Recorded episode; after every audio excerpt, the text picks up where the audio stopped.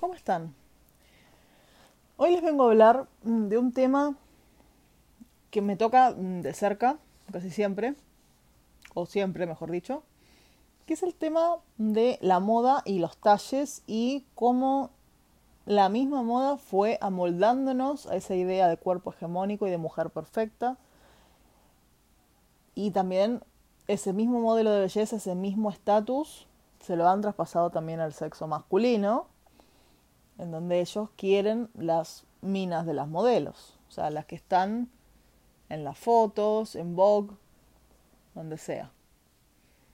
Resulta que una amiga me dice, me descargué la aplicación Shane. Para los que no saben, Shane trabaja con varias marcas y te puedes comprar desde, no sé, un alfiler hasta un vestido de novia. Pero lo que sí sé, porque la verdad es que nunca usé la aplicación, pero veo muchas chicas youtubers eh, que compran ropa ahí y trabajan con mucha moldería china. Y muchas chicas han dicho que en su lugar de origen, en su país de origen, por ejemplo, eran talle S, pero en Shane tienen que pedir una M porque la moldería china no es la misma que eh, la moldería latina. Claramente porque las latinas tenemos otro cuerpo totalmente diferente a las mujeres chinas o asiáticas en general. Yo le dije esto a mi amiga y me salió una frase muy polémica, como siempre. Le dije, para las gordas como yo, en Shane no voy a encontrar un carajo seguro, pero para vos que sos flaca, ¿entienden lo que dije? Gorda y flaca en una misma oración en menos de un segundo. ¿Qué significa ser gordo? Por ejemplo, en Argentina. Ser gordo en Argentina es tener un talle 46, el pantalón de jean. O ser L en una remera. Pero ¿qué pasa? Hay chicas que son flacas que son altísimas y tienen L y no son gordas. O sea, me pongo a pensar hasta qué punto la moldería china y la moldería en este caso argentina, que es la que yo he consumido más, toda mi vida, mejor dicho, son tan diferentes. Porque yo cuando iba a una, a una tienda de ropa, sea cual sea, preguntaba por algo que me gustaba y automáticamente es como que las personas que venden en las tiendas tienen como un chip incorporado, que es cuando veas una gorda decirle que no hay talle. Y no solamente que eso es súper violento, sino que además no sabes qué talle soy. Porque puedo aparentar un talle 48, pero soy un 40. O puedo aparentar un talle 46 y soy un 48, al revés. ¿Qué nos dice a nosotros como seres humanos, ¿sabes qué? Ser gordo está bien y ser flaco está... O sea, ser gordo está mal y ser flaco está bien. ¿Cuál fue, en qué momento el parámetro ese se, se dijo? Digo, Marilyn Monroe no tenía un cuerpo como tienen ahora las argentinas. Eh, Marilyn Monroe era una mina que lo más probable es que hiciera dieta o que se cuidara, pero no tanto. Era una mujer normal, como podía ser cualquier persona. Lo que pasa es que ella tenía una belleza incomparable. Pero em, no sé qué hubiese dicho ella si hubiese visto el estereotipo que hay de belleza en este momento. En Argentina el estereotipo de belleza actual es ser más o menos raquítica. Y cuando te digo raquítica es porque es cierto. Estoy viendo muchas chicas que suben cosas a Instagram, TikTok o, cualquier red social que tengas acceso en tu país, súper flacas. Y se supone que siendo súper flacas van a ser súper lindas. Y que si sos gorda, bueno, sos fea, automáticamente, no, no solamente sos fea, sos tonta, sos la gordi buena. No. Hay muchas condiciones por las que una persona es gorda o flaca.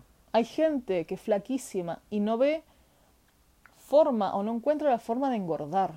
Y tiene que ir a nutricionistas y tiene que comer de todo para aumentar un kilo o dos.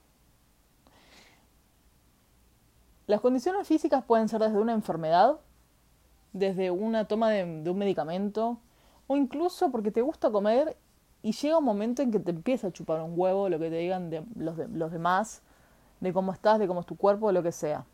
Pero te encontrás con una barrera, que es la sociedad, y que son estos modelos impuestos de decir, eh, en las tiendas no hay este talle, no vengas acá porque no te vamos a atender. No te lo dicen directamente al que no te van a atender, pero no hace falta que te lo digan directamente porque se nota en la actitud. Muchas chicas que son flacas se someten a dietas estrictas, incluso llegan a bordear la anorexia. Todo eso por un parámetro estúpido de belleza que puede cambiar en, ¿qué? ¿Dos o tres años más? Digo, sabemos, y según la OMS, que la bulimia y la anorexia son considerados trastornos psiquiátricos. ¿Por qué? Porque yo me veo al espejo y puedo estar en los huesos. Sin embargo, mi imagen mental me va a dar una, una respuesta totalmente diferente al espejo. Me va a decir, estás muy gorda. Y bajo esa imagen mental que crea mi cerebro, que crea mi psiquis, yo sigo comiendo y vomitando o dejando de comer para siempre. Ninguna de las dos cosas está bien. Ni ser flaca extrema, ni rozar la obesidad mórbida, que te puede llevar a la muerte igual que la anorexia. Creo que cada uno es como es y como puede. Porque vos no sabés qué mambo está teniendo la persona que es gorda, que es flaca, que es como sea. Vos no sabés si la persona que flaca está recuperándose de una anorexia, o está pasando un mal momento, o tiene estrés, o tiene depresión. No sabes si la persona que está gorda en este momento no pasó por una operación súper complicada y está tomando, no sé, algún tipo de medicamento que le está haciendo subir de peso. No sabes si también tiene depresión, porque la depresión tiene esos dos polos, dejar de comer o comer en abundancia. O si está teniendo ansiedad, o si X. ¿Por qué venís vos a decirme algo que yo ya sé. Yo tengo espejo en mi casa. Sé perfectamente cómo es mi cuerpo. Y muchas veces lo más probable es que yo haya luchado contra eso. Y haya hecho dietas extremas. Y haya tomado, no sé, laxantes. O haya hecho una dieta de frutas nada más para ver si adelgazaba. Y cuando finalmente adelgazaba, haciendo todo eso, siempre iba a estar el que decía, ah, te ves mejor flaca. Yo te pregunté, te pedí una opinión sobre mi cuerpo, sobre cómo estoy. ¿Qué sabes si yo, después de hacer esa dieta tan extrema, estoy bien emocional y físicamente? El tema con esto es, con el tema de lo que yo les comentaba antes, de, de los modelos también que se han impuesto en los hombres, porque los hombres también sufren de anorexia y bulimia no es una cosa exclusiva de mujeres, pero siempre se conoce más de mujeres. Em, los hombres tienen la idea de que las mujeres tienen que ser como Nicole Neumann o como Pampita. Y eso sería lo bueno, sería lo lindo, sería lo sexy. En cambio, si ven una chica que es más gorda, quizás ni la miran. Pero eso también es culpa de la sociedad misma, de decir, ¿sabes qué? Cualquier mujer es linda. Tenga lo que tenga, tenga lo que no tenga. Todos, todos los seres humanos somos hermosos como somos. No siempre vamos a estar en tendencia, no siempre vamos a ser perfectos, porque la perfección es una cosa, además de inalcanzable, bastante aburrida. Porque la perfección no te da alegría. Puede ser una alegría momentánea. Dicen, ay, esta mina es re linda, este no. Pero después vienen las envidiosas, después viene la gente que habla por atrás, después viene la gente que te intenta derrumbar por alguna forma.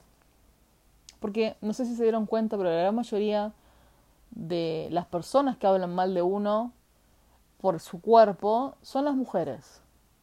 Lo peor es que las mujeres no lo dicen en la cara. Se juntan entre tres, en la secundaria, por ejemplo, y hablan de la chica nueva que es gordita. Y la chica sabe que están hablando de ella. Y la chica llega a su casa y se siente como el orto y empieza a hacer algo para adelgazar porque las chicas, este, estas tres taraditas, se dieron el lujo de, de hablar mal de ella. La gente no es estúpida. Como te dije, la gente tiene espejos en su casa. Sabe cómo es. Y si no tiene espejos, se ve. O sea, se toca, se siente.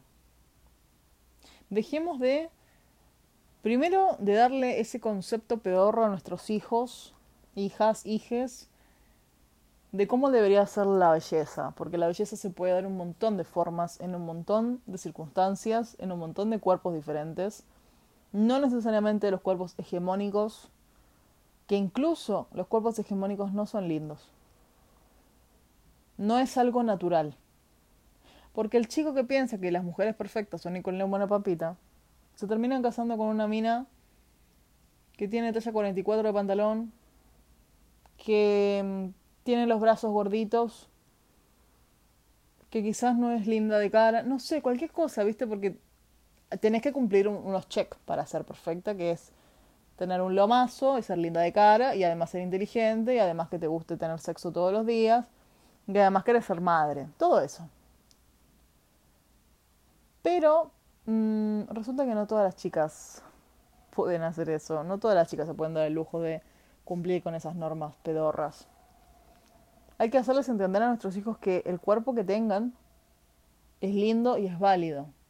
Que lo único que te vaya a llevar a la tumba es tu cuerpo. Que lo único que te va a acompañar durante toda tu vida es tu cuerpo. Si vos decidís hacer algo por tu cuerpo, si, si querés empezar una nueva vida, hacelo porque realmente vos quisiste dar ese paso. Hay mucha gente que piensa que, por ejemplo, siendo vegana va a adelgazar y quizás lo logre y lo haga, pero no lo están haciendo por el hecho de ser vegano, que es ayudar a los animales y, ver otra forma de comer que no sea solamente sangre y carne. Creo que eso es lo importante, empezar a deconstruir nuestros hijos Siempre va a haber gente de mierda, siempre va a haber gente que te va a decir que estás más gordo, que estás más flaco, que estás más lindo, que estás más feo, que para cuando los hijos o para cuando el casamiento, todo. Esas personas existen y pueden y lo más probable es que los que te lo digan van a ser tu familia o amigos. Tus amigos, si tienes buenos amigos te van a ayudar a mejorar. Si vos realmente le decís, sabes que no me siento bien con el cuerpo que tengo, o no me siento bien con esto, o quiero cambiar de carrera y no me animo, la decisión final es tuya. No podés cambiar por lo que quiere la sociedad, porque la sociedad va cambiando, va mutando, y vos te quedaste con un estereotipo o con una forma de pensar que ya no va. Intenten ser felices con lo que son. No hace falta ser eh, Pampita, yo creo que en Latinoamérica se conoce Pampita, es una modelo argentina. No hace falta ser no sé, cara de la Vine, de la Vin, como sé que se diga, para ser linda. Todas las mujeres, todos los hombres tenemos algo que nos hace únicos y eso es la belleza. La belleza es marcar tendencia, pero por cómo somos nosotros, por lo que tenemos para dar, por lo que, por lo que nos inculcaron nuestros papás, por los valores que tenemos. Después, el envase puede ser de mil formas diferentes. Por eso, hay tantas genéticas diferentes, hay tantos cuerpos diferentes, hay tantos eh, razas, colores, sexos, géneros. Todavía hay gente que no entiende que no hay solamente dos mm, sexos, que es el masculino y el femenino, hay un montón. Y todos ellos son válidos. Pero hay gente que todavía no lo entiende. Hay gente que dice que es un capricho, que no están bien de la cabeza, que no sé qué. Lo mismo dicen de las personas que son gordas o que son flacas. Lo mismo dicen de las personas que tienen, no sé, que son madres solteras. Hay un montón de cosas para deconstruir, hay un montón de cosas para derribar.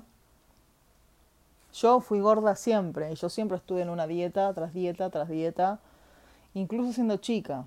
Yo mi niñez con el tema del cuerpo no la disfruté tanto. Y siempre había mi tía o, alguien que me decía, estás más gorda, estás más flaca, eh, come menos pan, come menos harina, come... Déjame vivir. Porque si yo me muero mañana, no voy a poder ni comer pan, ni poder comer harina, ni nada. No voy a comer más nada. Ya no voy a estar más. Digo, la vida, el coronavirus nos enseña desde otro lado que la vida es tan efímera para andar haciendo dieta, para andar cuidándote al extremo, sin comer nada rico, sin darte un gusto, que habría que, que pensarlo otra vez todo, ¿no? Que está bien cuidarse, que no hace falta que te aceptes y te mueras, mm, no sé, de, con un hígado graso o con una obesidad mórbida, porque tampoco está bueno.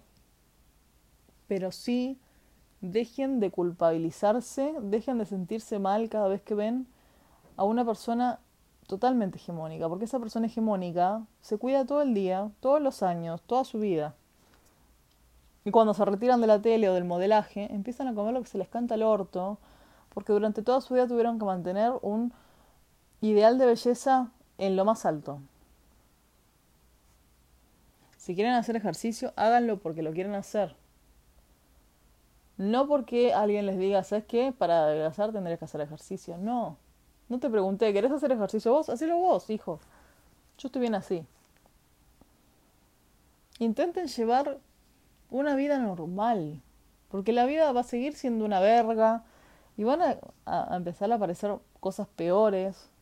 Si bien es cierto, hay estudios que avalan y que dicen que una vida equilibrada, entre comer sano, comiendo de todo, no privarse de mierdas comiendo de todo, pero sano en la justa medida, y haciendo deporte al menos, no sé, tres veces por semana, la persona va a vivir bien, va a vivir mejor, pero eso no lo exenta de no tener enfermedades. Lo, hay, hay, hay gente que, que ha sido deportista y que ha tenido cáncer. Y los deportistas todos sabemos, por ejemplo, que siguen una conducta súper estricta, siguen una dieta también estricta, eh, ejercitándose todos los días de la semana, sobre todo, por ejemplo, si tienen algún evento fuerte o si son em, personas que ejercen eh, atletismo o que van a participar de algún juego olímpico, ¿no? Y esas personas incluso pueden llegar a tener una enfermedad que los mate de la nada. Todos estamos siempre con la muerte al lado. Lo dijo Sky una vez. La parca siempre viene detrás. Y es así. A veces no está detrás, a veces está al lado tuyo y no lo sabes. Y te haces problemas por lo que dicen los demás de vos y te haces problemas porque no te entra un jean. El día que te mueras no te va a entrar nada porque vas a estar muerto y no lo vas a poder disfrutar y no lo vas a poder vivir. Creo que no es tan difícil lo que estoy diciendo. Yo también soy gorda. Yo también he sufrido las críticas de todo el mundo. Yo también he intentado hacer miles de dietas del orto para ver si podía llegar a estar en ese ámbito o en esa condición de ser eh, una mujer linda y bella. Y me di cuenta que ser linda o bella va por otra cosa. Va desde otro lado. Este año voy a cumplir 30 años. Y mi cuerpo sigue siendo el mismo que hace, no sé, 10 años. He hecho ejercicio, no he hecho ejercicio, he hecho dieta, no he hecho dieta. Pero me doy cuenta que estoy disfrutando más mi vida, más mi cuerpo, de otra forma. Intento agradecerle a mi cuerpo. No es perfecto y no lo va a hacer nunca, porque ya lo intenté todo. Pero le agradezco porque es el mismo cuerpo el que me manda de un lugar a otro, es el mismo cuerpo que me, me, me proporciona un montón de, de, de posibilidades. Hay gente que no lo puede hacer, chicos. Hay gente que por una enfermedad o por una por un accidente, por lo que sea, no pueden disfrutar más de nada. Y no te digo porque mueren, porque hay mucha gente que muere, sino porque quizás tuvieron una enfermedad que los condicionó a vivir de la forma en que vivían. Porque no pueden caminar, porque no pueden hablar, porque no pueden hacer nada por sí solos. Y ustedes están haciendo problemas por el tóxico, problemas por el talle, problemas por el cuerpo, no sé, no, no me hinchen las pelotas, ¿quieren? Esto, lo que ves ahora y lo que estás escuchando ahora y lo que estás viendo en la tele y lo que vas a hacer después es efímero, pasa así. Lo haces y ya tenés un segundo menos de vida y así. Cuídense, quiéranse, pero no se exijan al mil por cien, porque después viene la ansiedad, después viene el estrés, y el estrés te puede matar. El, después, el estrés te puede dejar parapléjico, te puede dejar, no sé, mal. Y lo he visto. He visto gente que eran activos, eran, eran personas que hacían mil cosas a la vez y de la nada empezaron a depender de otra persona porque les agarró un accidente cerebrovascular, porque les agarró cualquier cosa. La vida es muy efímera, se los digo otra vez, para andar haciéndose problemas por todo. Problemas vamos a tener siempre, pero enfoquémonos en los problemas que podemos solucionar. Enfoquémonos en lo que a futuro nos va a bien a nosotros. Si para vos tu peso y tu cuerpo es algo muy terrible, no hagas dietas que ves por internet, no hagas dietas que hacen mm, las modelos.